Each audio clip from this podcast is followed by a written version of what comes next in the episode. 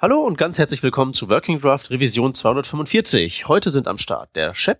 Hallo. Und der Stefan. Servus. Und ich bin der Peter. Und ich darf einfach mal mit einer ganz dreisten Frage aufschlagen an euch beide. Äh, welche Rolle spielen eigentlich in eurer täglichen Arbeit mittlerweile Web Components? Null, nada, nix, gar nix. Aber warum? Aber wieso denn nicht? Die sind doch die Zukunft, haben mir alle erzählt. Ja, aber ich komme mit der Gegenwart eigentlich ziemlich gut zurecht. Das sagst du so. Ja, ich weiß ähm, nicht, wie ist denn bei ähm, dir, Chef? Also ich nutze Web Components auch nicht. Ähm, hatten wir irgendwann auch mal in einem Working Draft kurz, hat sie, glaube ich, eine, eine, ähnliche Frage gestellt. Ähm, liegt einfach am noch nicht so furchtbar umfassenden Browser-Support. Das heißt, man braucht einfach viel äh, Libraries zum Polyfillen. Ähm, aber ich nutze das Prinzip der Web Components sehr häufig im, im Kontext von Angular-Anwendungen, weil da kannst du dann kannst du dir deine eigenen Elemente eben definieren und ähnliche ähm, Verrenkungen machen wie mit Web Components.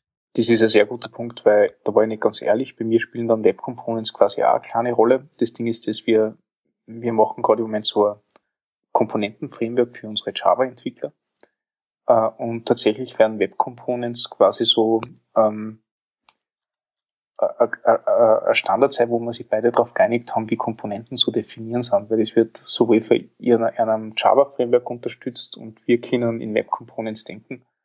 Ähm, deswegen wird das einmal so eine gemeinsame Schiene werden, aber das ist halt eher, eher, wie du gesagt hast, in der Zukunft. Aber ist denn das mit Angular unter dem Label Web Components zu fassen? Äh, also ich meine, es, es, es ist ja wirklich eigentlich nur das sozusagen Interface-Hilfsmittel der Definition eines eigenen HTML-Tags. Genau. Aber damit hat sich's ja auch, es ist ja keine so tiefere Verzahnung in die Browser-Mechanik rein. Genau. Aber ich äh, letztendlich die die ähm, Prinzipien sind sind halt ziemlich ähnlich. Also ich glaube, die hm. wollen ja mit der neuen Version dann auch Web Components benutzen soweit ich weiß. Also die Idee ist, dass das quasi ein fließender Übergang nachher wird und, und sie diesen Teil, den sie dort jetzt nachstellen, durch Web Components ersetzen. Aber das ist, glaube ich, für alle, äh, äh, also für Ember ist das auch so. Ich glaube, das, das ist so ein gemeinsamer Konsens von diesen Frameworks. Ja. Okay. Ähm, dann würde direkt da mal so meine Frage dran anschließen. Also Shep hat es ja schon so ein bisschen erwähnt. Äh, woran liegt's denn, dass ihr die nicht benutzt? Also, ist da Performance und Polyfills und Browser Support das einzige Problem? Ähm, ja, also es ist ein Teil des Problems und ähm, natürlich im, im Kontext von, ähm, also gegen Angular würde ja auch sprechen, dass man da eine große Library hat. Ähm, da habe ich aber eben auch die äh, ganze Infrastruktur unten drunter. Also und da habe ich äh, bei, bei äh, Web Components habe ich ja erstmal nur ein Baukastensystem für eigene Elemente, aber wie die alle miteinander zusammenspielen, also eigentlich vergleichbar zu React, die lösen ja eigentlich auch nur die View-Layer. Ähm, also ich habe halt keine Lösung für Controller und äh, Routing oder Routing und was, was halt so sonst noch alles eine Rolle spielt. Ähm, und, und so kommt es halt. Und ich denke, irgendwann, wenn, ähm, wenn ich leichtgewichtig Web Components, also wenn ich sozusagen einen, so, also nativen Support habe, dann, dann und eine normale Webseite baue, die nicht epifiziert ist, dann könnte ich mir gut vorstellen, dass ich Web Components benutze. Ähm, warum jetzt nochmal nur für die nicht epifizierten Webseiten? Ähm, ja, weil ich für die epifizierten so oder so noch irgendein äh, Framework brauche, wie vielleicht, also wie Angular oder, oder Ember. Und dann nutze ich, dann, dann halte ich mir nicht noch irgendwas auf, was ein Problem löst, das die Frameworks auch schon lösen. Okay, ja. Ma machen die das denn? Also, weil, ja. so wie, so wie ich das ähm, sehe, sind das ja doch schon zwei unterschiedliche Paar Schuhe, auch was du gerade erwähnt hattest, von wegen äh, View und Controller auf der einen versus die Komponente auf der anderen Seite und dein Vergleich mit React von wegen, dass es der View Layer ist. Ich könnte mir halt eben vorstellen, Web Components als den View Layer einer ähm, wie auch immer gearteten appigen Angelegenheit zu betrachten.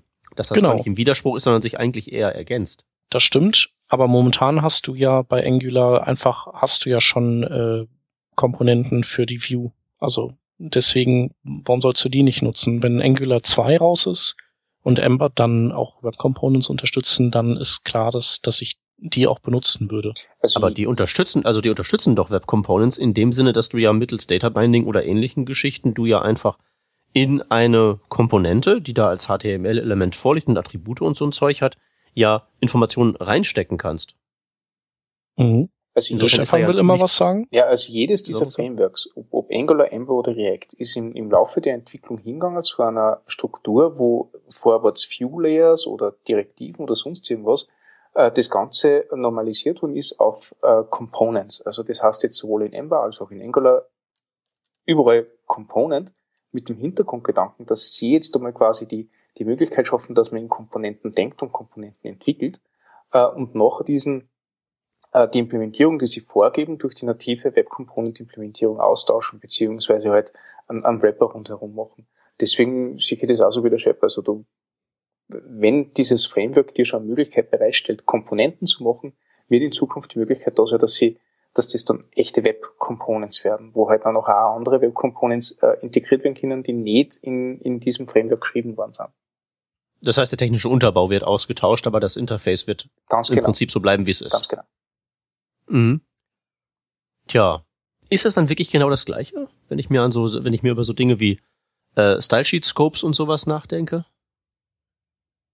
Also diese Sache, diese, mm. die, die, das, den Luxus, sich in den Luxus in Komponenten zu denken, haben ja in dem heutigen Ansatz allein die JavaScript-Entwickler und die CSSler ja nicht so sehr. Genau, also ich, das ist auch, was ich auch total schätze an, äh, an Angular, dass ich eben in Komponenten denken kann. Ähm, da wird halt dann eine Direktive und im Zweifelsfall eine Template, eine HTML-Template angelegt für, für jede Komponente und dazu ein passendes äh, SAS-Partial. Und äh, das Ganze wird dann entweder nach äh, Smacks oder BEM ähm, CSS-Struktur aufgebaut. Und ähm, ja, damit habe ich halt meine Bausteine, die alle für sich isoliert sind. Und sowas könnte ich halt mit Web Components auch haben. Deswegen sage ich, äh, Web Components für sich alleine könnte ich mir vorstellen im Kontext von nicht epifizierten Seiten, weil ich da die gleichen Vorteile genießen würde also modular bauen zu können und äh, ja, in Komponenten bauen zu können. Und da brauche ich aber eben diese ganze Logik des JavaScript Frameworks dahinter nicht. Und, ähm, ja. Zwei Dinge dazu. Erstes Ding, äh, Angular geht sogar so weit, äh, dass in Version 2.0 ähm, sie dieses Scoping von Styles nachstellen, äh, indem du halt nicht nur äh, ein Template angibst bei der Komponente, sondern auch das Style Sheet selbst äh, und das nur durch so einen, einen, einen Parser durchgejagt wird und das finde ich eigentlich sehr elegant. Äh, zu jeder Klasse oder, oder zu jedem Selektor, der dort steht, nur so ein Attributselektor drangehängt wird, mit dem die Komponente noch auszeichnet wird. Ähm, das, das funktioniert eigentlich relativ gut und, und fühlt sich ein bisschen so an wie, wie Scoping. Ähm, zum anderen finde ich es witzig, dass du sagst, okay, Web Components nur für nicht epifizierte Seiten, weil du das dort noch nicht hast. Äh, ich, ich mache hauptsächlich nicht epifizierte Seiten und ich finde einfach noch keine Anwendung, äh, wo ich mir echt denke, okay, da könnt ihr jetzt eine Webkomponente brauchen, sondern ich komme immer mit diesem Standardsatz an Elementen äh, eigentlich total gut aus. Äh, aber du ergänzt deine ähm, Standardsätze an Elementen durch implizite Web Components. Die kommen dann halt eben in Form von jQuery-Plugins daher, die du halt in so. ein Diff reinlädst. Nein, nicht einmal so. Also tatsächlich ist es das so, dass ich, dass ich versuche, dass die gesamte Seite äh, JavaScript frei funktioniert und das wirklich nur Erweiterungen sind auf Elementen, die schon existieren. Das Einzige, was ich mir jetzt rausnehmen könnte, ist, dass ich halt dem Ganzen einen eigenen Namen gibt, falls ich irgendeine Wrapping-Sache brauche, aber das kommt sehr selten vor.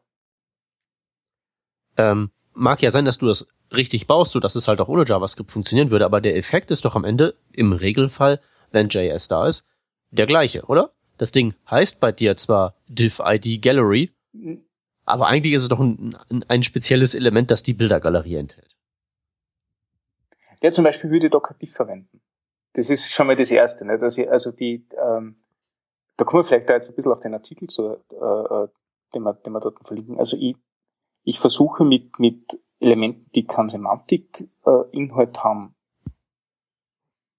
nicht, nicht äh, umzugehen. Also ich, ich versuche, dass ich die vermeide. Tief okay. und Span. Äh, funktioniert das heißt, wenn, wenn, immer, wenn, du jetzt, wenn, du jetzt, wenn, du jetzt, wenn du jetzt genötigt würdest, so einen 0815 Image Slider einzubauen. Mhm. Was nimmst du, wenn es kein Diff ist? Dann ist es eine unsortierte Liste, weil es ist eine unsortierte Liste an, an, an, an Bildern. Ne? Okay. Ja. Aber eine Liste ist es ja auch nicht eigentlich, oder? Doch. Ja? Hm. Na, denk dran, wie es das du anschauen würdest, wenn du, wenn du kein CSS und kein JavaScript hast, dann hast du eine Liste mit Bildern. Mhm. Ja. Okay. Könnte, könnte man so sehen. Es Gut, ist, aber es ist, ich meine, vielleicht bin ich mittlerweile an einem Punkt angelangt, wo ich sehr viele Listen sehe. Das kann natürlich sein. Aber, mhm. also ich hätte es durchaus als Liste gesehen. Äh, Shep? Ich wollte eigentlich nur sagen, die Web Components äh, verbieten einem ja nicht auch mit diesen semantischen Elementen zu arbeiten. Aber ähm, man kann eventuell einfach ein bisschen besser kapseln weil, oder, oder verpacken damit, weil man eben ähm, alles, was, was notwendig ist, in, in einem, ja, in so einer Art, äh, gut, es ist JavaScript. Ne? Ohne geht's nicht. Nee, aber, aber also, nicht, das dabei nicht, parkt. Nee, es ist, es ist nicht mal JavaScript, das ist schon zu technisch. Es ist halt tatsächlich nur, es ist halt tatsächlich ein anderes Interface, was dann dieser, dieser Image-Slider halt eben hat. Mit der Argumentation von Stefan könnte man ja im Prinzip auch gegen das Select-Element zu Felde ziehen. Das ist ja auch eine Liste. Ja, aber im Select-Element die Funktionalität dahinter. Also aber in deinem, Image -Slider, in deinem Image-Slider doch auch. Na, aber im, im Image-Slider äh, füge ich die Funktionalität hinzu mit JavaScript. Aber die, die Grundstruktur ist eine Listen. In, Im Select-Element, da bediene ich mich schon dieser Funktionalität, die von Haus aus da ist. Aber die Idee hinter der ganzen Geschichte ist doch, dass es eigentlich, dass wir ja eigentlich gleichberechtigt sein sollten mit der Browser-Implementierung von HTML. Wenn die ein eigenes HTML-Element, nämlich Select, statt einer Liste haben dürfen, dann sollten wir das doch auch dürfen. Dürfen schon, aber brauchen wir es. Also, also ich finde zum Beispiel gut, dass wenn du eine Seite baust, du mit Web Components eben so Sachen auszeichnen kannst, wie eben, äh, sagen wir mal, ein Select. Du könntest dir jetzt einen eigenen Select bauen oder sowas ähnliches und eine Combo-Box. Und dann würdest du halt äh, einen Prefix, Bindestrich Combo-Box schreiben und Tag auf, äh, Tag zu und vielleicht dazwischen noch ähm, Options, mhm. gegebenenfalls. Aber dass du einfach von dem, von der ganzen Komplexität abgeschirmt wirst, die eigentlich in dem Ding drinsteckt. Und äh, du, ich kann dann sagen, du Entwickler da hinten, du bist jetzt hier der, der Herr über dieses, äh, die Combo-Box, du pflegst die und du publizierst die, keine Ahnung, vielleicht als äh, Bauerkomponente dann irgendwo oder NPM natürlich, wenn man äh, mit der Zeit geht. Und ich muss eigentlich gar nichts wissen. Ich äh, muss dann nur dieses Tag einbinden und äh, ein paar Attribute setzen vielleicht. Und der Rest erledigt sich von alleine. Und das kannst du halt nur mit Web Components oder eben mit sowas wie, äh, wie einem JavaScript Framework. Und naja, bei den, bei, ja. Weil, also, ich wollte noch erwähnen, bei den Web Components hast du noch, noch die, den Vorteil, halt eben, wenn man es halt eben entsprechend macht, tatsächlich entkoppelt zu sein von irgendwelchen JavaScript Frameworks. Also wenn wir jetzt sowas haben wie Angular benutzt Web Components, haben wir da nichts von, außer wenn wir Angular benutzen.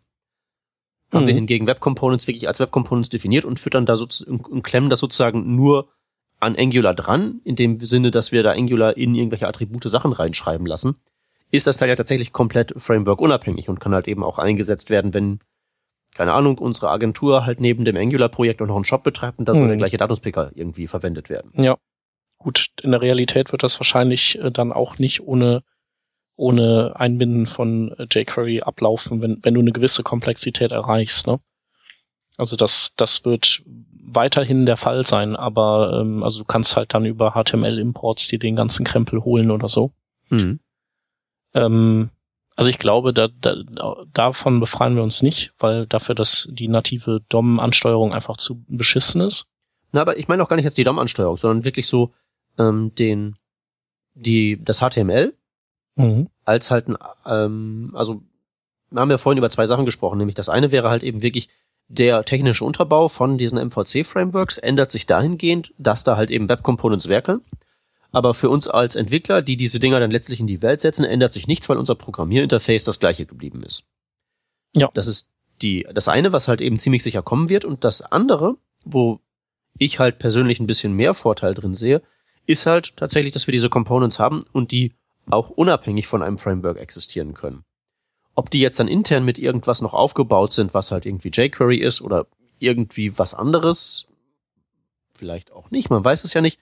Ähm, das ist halt, das ist ja davon, davon eine komplett getrennte Sache. Also damit ist die Komponente ja immer noch in, in, in, in der Lage, alleine zu stehen und halt eben kann genauso gut in einem Angular-Projekt funktionieren wie in einem Nicht-Angular-Projekt, wie in einem äh, WordPress-Plugin oder sowas. Angular ist jetzt in meiner äh, Wahrnehmung halt mehr so der, der große Pinsel, mit dem man die Struktur baut. Und die Komponenten wären dann sozusagen Endpunkte in dieser Struktur, wo halt am Ende die Daten drin landen, damit sie angezeigt werden. Ja. Und auch wieder rauskommen. Richtig. Per Events oder sowas. Ja. Äh, genau. Also ähm, ich finde schon, dass die einen gewissen Wert haben und eben auch so für, äh, also gerade heutzutage, ich meine, wenn man sich so eine Seite anguckt und in den Quelltext schaut, wie viel HTML-Tags und Konstrukte da drin rumwursteln, ähm, ich denke, dass die, dass die einfach für, für Überblick sorgen. Mhm. Für eine gewisse Aufgeräumtheit und äh, man, man weiß auch einfach so alles, was diese Komponente zu dieser Komponente dazugehört, was die beeinflusst, also direkt, das werde ich eben auch hier in diesem JavaScript-File finden und in diesem HTML-Template, also das, was ich eben schon zu Angular meinte, hat halt die Möglichkeit, das alles so ein bisschen gegeneinander besser abzugrenzen und, und damit auch ähm, ein großes Team draufzusetzen. Und dann, äh, ja klar, also Semantik sollte natürlich weiterhin sein und äh, vielleicht ähm, kann man auch überlegen, ob man mit ARIA Roles arbeitet, dass man vielleicht ähm, ein, ein Fuba-Element direkt so auszeichnet, dass es halt äh, ein, ein Listenelement sein könnte. Äh, dass man eben nicht zusätzlichen, nicht, nicht Div-Suppe erzeugt durch die Web Components. Ähm, die Schäne, was ich jetzt gesehen habe, ähm, das habe ich ja lange nicht gewusst. Ich weiß auch nicht, seit wann es das schon gibt. Ähm, man kann jetzt tatsächlich äh, in gewisser Weise Progressive Enhancement betreiben mit Web Components, indem du einfach dort wirklich in dieses in diese Komponente deine, deine HTML-Elemente reinschreibst, wie du so sonst reinmachen würdest, also die semantischen Geschichten wie, keine Ahnung, ist er, ist er Liste äh, mit Bildern nicht, äh, und du im, im Template vor der Web-Komponente mit äh, Content Select bestimmtes Element dann rausnehmen kannst und den Inhalt wieder verwenden kannst. Und das finde ich eigentlich ganz krass. Also so kann ich mir jetzt da vorstellen, dass ich, was der immer, immer daran denken, dass das Ganze ohne JavaScript funktionieren sollte oder, oder zumindest Inhalt da sein sollte. Ähm, dass ich mir so vorstellen kann, okay, so kann ich Webkomponenten dann wirklich verwenden und kann das Ganze nämlich auch dann äh, entsprechend kapseln und abtrennen vom Rest. Mhm. Das habe das hab ich jetzt nicht verstanden. Okay, ich, ich also, schicke ganz also kurz dein, einen Link. Deine, deine, deine Entdeckung habe ich nicht verstanden. Ähm, ich habe das nicht gewusst. Äh, ich schicke dir da jetzt einen Link. Äh, ich werde noch. Na, äh, also äh, erklär's mir nochmal, vielleicht verstehe ich dann, aber was ist die, die Entdeckung, die da Die Entdeckung, so die, die ich jetzt äh, gesehen habe, ist, dass du äh, in, in dem Template, äh, also ich habe hab nur gewusst, okay, du kannst äh, mit, mit dem äh, Content-Element in einem Template ähm, den Inhalt, den du in diesem äh, Custom-Element drinnen hast, äh, reingeben. Nicht? Äh, verstehe, jetzt verstehe Genau, was ja, ich nicht also, gewusst habe, ist, dass du mit dem Select-Attribut bestimmte Elemente rausfischen kannst. Das heißt, du kannst äh, in, diesem, äh, in dieser Webkomponente in dem Original-Markup so arbeiten, wie wenn du wirklich nur diff verwenden würdest. Einfach, dass du sagst, okay, die sind einmal die Elemente, die ich brauche, das sind Absätze, das sind Überschriften, das sind Bilder. Äh, und das verwurscht ich nachher zu was komplett anderem, wenn ich jetzt die Webkomponente aktiv habe und das, tatsächliche Template, äh, das ich für die Webkomponente schreibe, zu tragen kommt. Okay, also mit Web Component meinst du äh, Shadow DOM? Oder Shadow DOM, ja genau. Also das was genau. Halt und da gibt's das, Con das Content-Element drin mit diesem Select-Feature. Genau. Okay. Ja. Und das finde ich eigentlich ziemlich klasse. Also so kann ich mir das dann auch vorstellen, dass ich sage, okay, verwende das in meiner Webseiten. Ja, gut. Da ist jetzt natürlich diese Sache, Shadow DOM ist ja sozusagen die größte Baustelle in dem ganzen Bereich. Ne? Das stimmt, ja. Eigentlich. Und die Frage ist halt auch wirklich, äh, wie häufig man das braucht. Denn ähm, man kann ja erstmal so in, in, diesen, in diesen inkrementellen Schritten erstmal denken von, was haben wir jetzt bis zu vielleicht in Zukunft komplette Komponente mit Shadow DOM und 1000 Polyfills und allem und halt so diesen Zwischenschritt. Ähm, weil erstmal haben wir ja aktuell diesen Zustand, dass wir irgend so ein unbekanntes Element haben, so ein Div, und da kloppen wir mit jQuery was drauf, damit es eine Komponente wird. Und das ist halt eben alles irgendwie äh, Kraut und Rüben. Ähm, Im Prinzip wäre es ja sozusagen ein denkbarer erster Schritt, der möglicherweise auch der einfachste wäre, erstmal das Div zu ersetzen durch ein tatsächlich eigenes Element. Weil Custom Elements erstellen, das kriegt man ähm, in jedem Browser mit vertretbarem Polyfill-Aufwand hin. Das ist nicht so ein Monstrum, wie das Shadow DOM wäre. Ja. Und ist ja einfach erstmal nur äh, Document Create Element, ne? Im Wesentlichen muss man das halt eben machen. Gut, da muss man natürlich dann da noch ein bisschen äh, rumfriemeln. Das ist halt relativ kompliziert, da die Prototypenkette richtig aufzusetzen, die man da reinsteckt, weil das, was man da erstellt, muss ja ein, ein Konfigurationsobjekt bekommen, das als Prototyp irgendwo in der Kette das HTML-Element haben möchte, von dem man gegebenenfalls erben möchte. Falls man von keinem erben möchte, muss es HTML-Element.prototype sein. Also richtig trivial ist es nicht, aber das ist zumindest mal eine machbare Sache, die halt eben auch technisch darstellbar ist in heutigen Browsern da kommen wir dann jetzt so langsam in diese, in diese, in diese Richtung ähm, von dem Artikel, der jetzt eigentlich der Aufhänger hier ist. Ähm, weil da müssen wir mal drüber debattieren, ähm, was man denn da schon mal für Vorteile daraus ziehen könnte, wenn man einfach erstmal nur eigene Elementnamen hätte und den ganzen Rest mit Scoped Styles und was nicht allem, wenn man das erstmal außen vor lassen würde. Mhm. Da wäre halt eben so als erstes halt eben zu nennen, wir haben halt eben tatsächlich keine Div-Suppe mehr, sondern eben semantische Namen für unsere Elemente. Dann genau. ist es halt eben keine Liste, die mittels JavaScript-Magie zum Leben erweckt wird, also kein UL-Element, was mittels JavaScript-Magie zur äh, zum Image-Slider geupgradet wird, sondern halt eben ein Image-Slider-Element, das halt eben den gleichen Prozess durchläuft. Ja, genau. Und äh, also wir wir schauen uns jetzt hier eine, eine Bibliothek an, die heißt Gremlins.js und die ist 15 Kilobyte groß und äh, die bietet so, sagen wir mal so, den, den Basis-Support für Custom Elements. Und äh, da gibt's eben Initialize und ich glaube Destroy äh, und eben auch äh, Events für Attribute Changed. Und das sind ja alles Dinge, die wir mit so klassischem äh, JavaScript eher schwierig äh, realisieren können. Also Initialize kriegen wir noch hin, aber ähm, ein Destroy muss halt immer über unser JavaScript gehen und, und kann, wird halt, da wird halt nicht drauf gehorcht, ob ein Element vielleicht durch äh, ein Ajax Insert äh, rausgeschmissen wird aus dem DOM. Und das leistet halt diese Bibliothek alles. Oder auch, ähm, wenn sich Attribute ändern, was muss man da machen? Also da müsste man dann äh, hier Mutation Observer draufwerfen oder und dann noch vielleicht, ähm, ich weiß nicht, Mutation Observer, die gibt's erst ab i11 und davor Mutation Events. Ähm, also um diese Funktionalität zu haben, müssten wir großen Aufwand betreiben und das macht halt diese Bibliothek von alleine. Das heißt, wir kriegen mit, wenn sich Attribute ändern, können darauf reagieren, wir kriegen mit, wenn Elemente äh, neu in STOM injiziert werden, müssen also auch da nicht manuell immer initialisieren wieder oder müssen nicht äh, ein Polling aufs DOM machen oder sowas.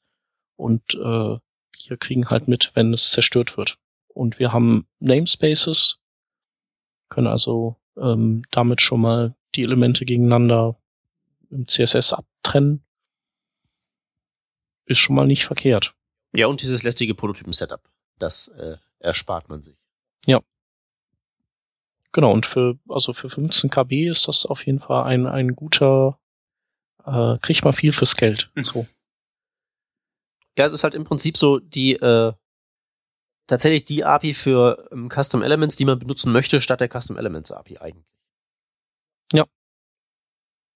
Genau, und auch hier kann man äh, kann man im Prinzip auch äh, erstmal, wie du das meintest, Stefan, ähm, vorbestücken mit Inhalten und dann kann man die immer noch fancier äh, machen mit Hilfe der Initialize Methode. Genau, also ob das jetzt im Template passiert vom Shadow DOM oder ob du einfach sagst, okay, ich greife auf die Elemente mit JavaScript zu und mache was, ist ja dann dahingestellt. Ja. Also vergleichbar ja. mit so einem Flex-Slider oder so, der dann ja auch dann noch diverse Wrapper um alles drum schmeißt ja. und so. Wenn du das brauchst. Ja. Genau. Ich glaube, das Einzige, was das Ding hier nicht äh, von Haus aus löst, ist, wenn man jetzt sehr viel JavaScript, äh, sehr viel HTML noch rein donnern will. Also dann, das ist ja in JavaScript eher unangenehm und dann, weiß ich nicht, entweder man nimmt dann ES6 und kann dann schön äh, Multiline-Strings schreiben und hat dann kein Problem. Oder also Moment, also wenn ich jetzt, mal den ECMAScript-Nazi rausholen darf. Ja. Also Multiline-Strings gibt's ja eigentlich schon in ECMAScript 5. Ja, aber du musst sie ja immer mit einem Backslash spenden. Also jede hm, Zeile. Ja, ja, aber das sind halt die Dinger, die wirklich Multi-Line-Strings heißen. Du meinst dies, das... Äh, die Backtick-Dinger. Die Template-Literals oder wie die mal, wie, wie die, jedenfalls hießen die mal so, weiß Gott, wie die jetzt heißen. Okay, aber ja, genau, die meine ich. Die Backtick-Dinger, genau. Ja. Entschuldigung, musste sein. Oder man, oder man braucht dann halt eben so die klassische äh, Template, also äh, äh, Script, nee, wie war das? Wie heißt das? Äh, Template Engine, ne? Handle, ja, Handlebars und sowas. Nö, ich meine jetzt eher so, dass man, man konnte doch in so Script-Tags äh, Template mit Script-Type, Template oder so, konnte man dann ja auch seine Templates ablegen. Ja, ja, also sowas macht ja, machen ja Libraries wie Handlebars und Konsorten. Ja. Also das wäre jetzt ja das Einzige, wo ich sagen würde, das kann hier, also das löst die Library jetzt nicht aber ich denke mal, das ist auch überhaupt nicht der, der Anspruch, oder? Nee, dadurch würde sie halt dann wahrscheinlich auch einfach wieder fetter werden. Mhm. Ja. Also, also es ist halt wirklich so minimale Web Components sind ja quasi so die, die Idee hier. Genau. Ja, und ich habe jetzt mal hier X-Tag mir nochmal angeschaut. Das ist ja diese, diese andere, diese Mozilla-Geschichte. Äh, ne? genau, und allerdings ja auch supported bei Microsoft und so die, die halt äh, Web Components, ähm, ja, ist es ein Polyfill für, nee, was ist es eigentlich? Ist es sowohl ein Polyfill für Web Components nee, als nee. auch eine API, oder? Es ist eine, es ist, es ist eine, eine API ja. dafür, die im, die die gleiche Polyfill-Basis benutzt, wie das Polymer auch macht. Mhm. Aber halt von der Benutzung her unterschiedlich ist. Während bei Polymer ja du dieses komische deklarative äh, Schreiben hast und äh, relativ stark von JavaScript eigentlich wegabstrahiert bist, bist du hier einfach wesentlich näher am ich programmiere mir eine Komponente versus ich deklariere sie. Ja. Genau, aber auch hier sehe ich die, die, äh, die haben hier auch keine Lösung so direkt für, also sie haben ganz viele Beispiele, aber in keinem kommt ganz viel HTML vor. Und äh, das Ding hat, ist dann schon, also mit Polyfills 68k groß und ohne knapp 30 ist halt schon mal größer. Ja, also es ist auch wirklich, glaube ich, die Idee, ähm, was dieses Gremlins.js ja auch ist, ist halt eben speziell für diese nicht appigen Geschichten, wie halt eben für diesen Image-Slider und sowas einfach nur halt eben ein andere, ja, ein weiteres Hilfsmittel bereitzustellen. Ne? Genau. Xtag geht schon wieder sehr in diese appige Ecke, in der ja auch Polymer sitzt. Mhm. Ja. Ja, es ist halt dann auch äh, dann schon ein bisschen äh, also es hat halt viele Möglichkeiten, viele Features, aber dadurch wird's, ist es halt auch nicht so zugänglich wie Gremlin. Finde ich. Ja, ich, ich würde ihn noch nicht, noch nicht mal gemeinsam in einen Topf werfen, ganz ehrlich gesagt. Die, die wollen, glaube ich, wirklich sehr unterschiedliche Sachen. Mhm. Weil ich glaube, mit Gremlins hätten wir halt eben diese Vorteile, die wir halt eben jetzt gerade besprochen haben, nämlich mit diesem, äh, ja, im Wesentlichen aufgeräumteres HTML, etwas besser verständliches CSS, weil halt eben drin steht, das hier ist halt die Fotogallery und man muss halt eben kein Geheimwissen haben, wenn man den Code liest, was da eigentlich vor sich geht. Das sind so die großen Vorteile, würde ich mal sagen. Ja. Ja. So. Die Frage, die mich halt jetzt umtreibt, ist, äh, reicht das als Features, um äh, eingesetzt zu werden? Löst das bei uns drei Nasen hier ein Problem, dass wir sagen, jawohl, nächstes Projekt, da nehme ich das. Denn der Schuh hat mir gedrückt. Was sagt ihr? Mm, ja, grundsätzlich freue ich mich ja immer, wenn ich äh, was hab, mit dem ich eben diese Modularisierung auch äh, in auch in, in Nicht-Angular-Projekten durchziehen kann. Deswegen finde ich das grundsätzlich gut. Ich äh, müsste mir nur Gedanken machen, wie ich eben die Templates verpacke. Also wo ich die hinstecke. Mhm. Ähm, ich ich würde eher so sagen, ähnlich wie bei jQuery, wo fängt es an, dass alles selber machen mühsam wird und ich einfach auf die Bibliothek zurückgreife. Also ich habe einmal mit, mit dem Register-Element ein bisschen herumgespielt und da kann man ja äh, ziemlich schnell einmal Element registrieren, da hat man dann schon einiges. Ähm, wo fängt bei Gremlins äh, ähm, die schöne API an, beziehungsweise diese Features an, die man quasi ähm, nachher selber stricken müsste, eben äh, Attribut hat sich geändert und, und, und Inhalt hat sich geändert, was auch immer nicht. Äh, dass er nachher sagt, passt, ich greife auf das zu, weil es halt eine, eine Sammlung an diesen ganzen Sachen ist. Hm. Aber ich verwende ja nicht einmal Web Components selber geschrieben, also ja. warum gleich Framework? Also, also, also mir wäre es halt eben tatsächlich zu wenig, was ich da rausziehe an Gewinn. Muss ich so sagen. Ähm, ich würde schon sagen, dass so in so der durchschnittlichen Webseite diese ganzen Sachen, die da dieses Kremlins halt eben schöner macht, nämlich besser, übersichtlicheres Markup, übersichtlichere Selektoren und sowas, das sieht man da dann schon. Aber da würde ich halt mir überlegen, ob das dann wirklich ein Trade-off wert ist, noch ein Skript einzubauen. Jetzt gar nicht so sehr aus der Performance-Sicht, sondern einfach nur so aus der Minimalisten-Perspektive, jetzt ist das Ding halt da und muss bedacht werden und muss geupdatet werden und dann kann daran was schiefgehen und dann wird der Autor von einem Zug überfahren und ich muss den neuen Leuten beibringen, da wie das benutzt wird und das ist jetzt hier wieder, wieder was, was die nicht kennen, etc. Äh, und wenn ich das so abwäge, muss ich tatsächlich sagen, reicht mir das? Ich weiß es nicht. Aber was würdest du machen? Würdest du, äh, würdest du generell auch auf ein Framework setzen, das äh, um Web Components drumherum gebaut ist, oder würdest du die äh, direkt programmieren? Äh, Weil du dich natürlich da auch, dann musst du das ja, wenn du diese Komponenten immer wieder benutzen willst, auch in anderen Projekten, mhm. musst du ja dann in diesen anderen Projekten auch auf äh, Xtag oder Polymer oder so aufsetzen. Ne? Ja, also wenn ich halt eine richtig fette Applikation machen würde mit einem komplexen Interface, äh, und Performance wäre mir aus irgendwelchen Gründen egal, dann wäre zumindest mal sowas wie Polymer oder so eine Option, weil der größte Vorteil halt eben von gerade Polymer ist, äh, da braucht man nicht wirklich JavaScript für zu können, das kriegt man auch als so äh, Java-Entwickler, der halt drei Tage das erklärt bekommen hat, kriegt man das dann halt eben aus dem Stand wunderbar hin. Das wäre so der große Vorteil. Und wenn ich jetzt ein normales Webseitenprojekt hätte, hätte, also nicht wirklich irgendwas Appiges, sondern einfach nur so, ich will halt schöneres HTML haben und schöneres äh, CSS haben, äh, da würde ich schon Custom Tags benutzen. Also ich würde das wahrscheinlich wirklich tun, dass ich sage, ich verwende so einen Tag, äh, weiß ich nicht, äh, Image Slider oder sowas. Äh, aber ich schreibe einfach, benutze einfach diesen Tag, das Unknown HTML Element, ohne da irgendwelche Logik dran zu klemmen. Mhm. Okay.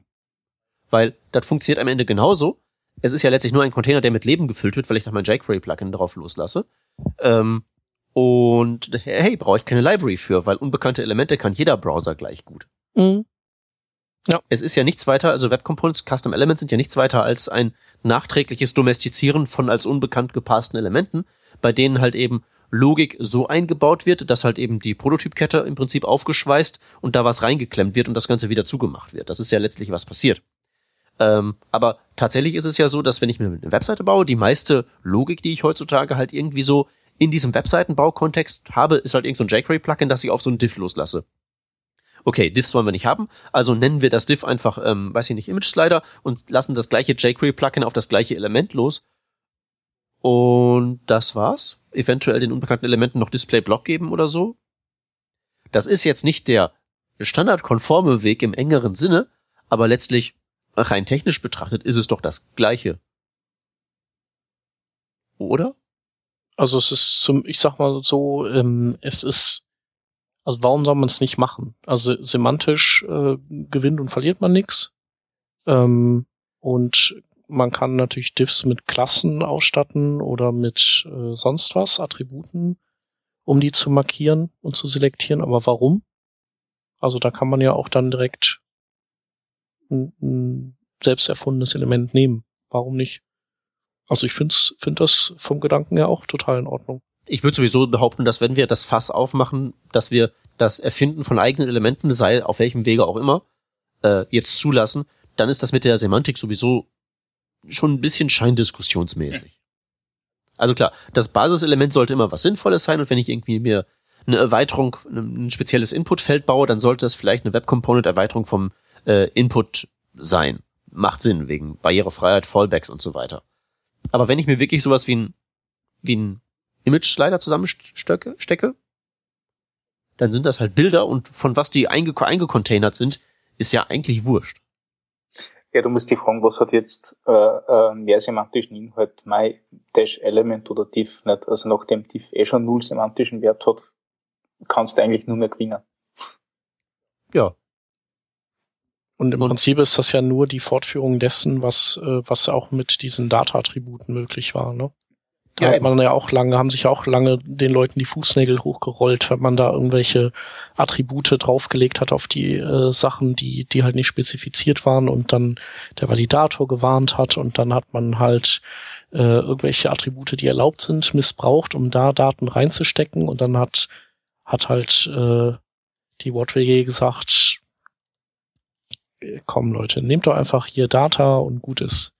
Ja. Und genauso ist es ja mit äh, eben Elemente, die einen Bindestrich haben. Mhm. So, die sind zum Abschluss freigeben, nehmt und macht mit denen, was ihr wollt. Und ja, ist doch gut. Ja. Genau, darauf läuft es letztlich hinaus.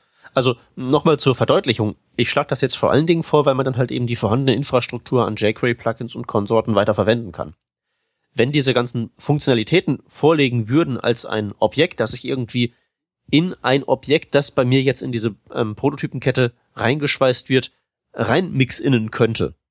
Wenn das so vorliegen würde, dann wäre natürlich die Custom Elements total super, weil das, weil das halt eben der Standardweg wäre, um Funktionalität irgendwo anzubinden. Aber solange das nicht der Fall ist, würde ich halt eben, um die vorhandene Skriptinfrastruktur weiter unterstützen zu können und mir trotzdem die Vorteile von diesen neuen Elementnamen und der besseren Übersichtlichkeit zu holen, das genauso machen wie erwähnt, nämlich einfach Custom Elements benutzen, ohne die API zu bemühen.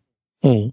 Oder sie frühestens dann bemühen, wenn halt eben das, nee, nee, es bringt einfach alles nichts. Nee, gar nicht erst. Ja.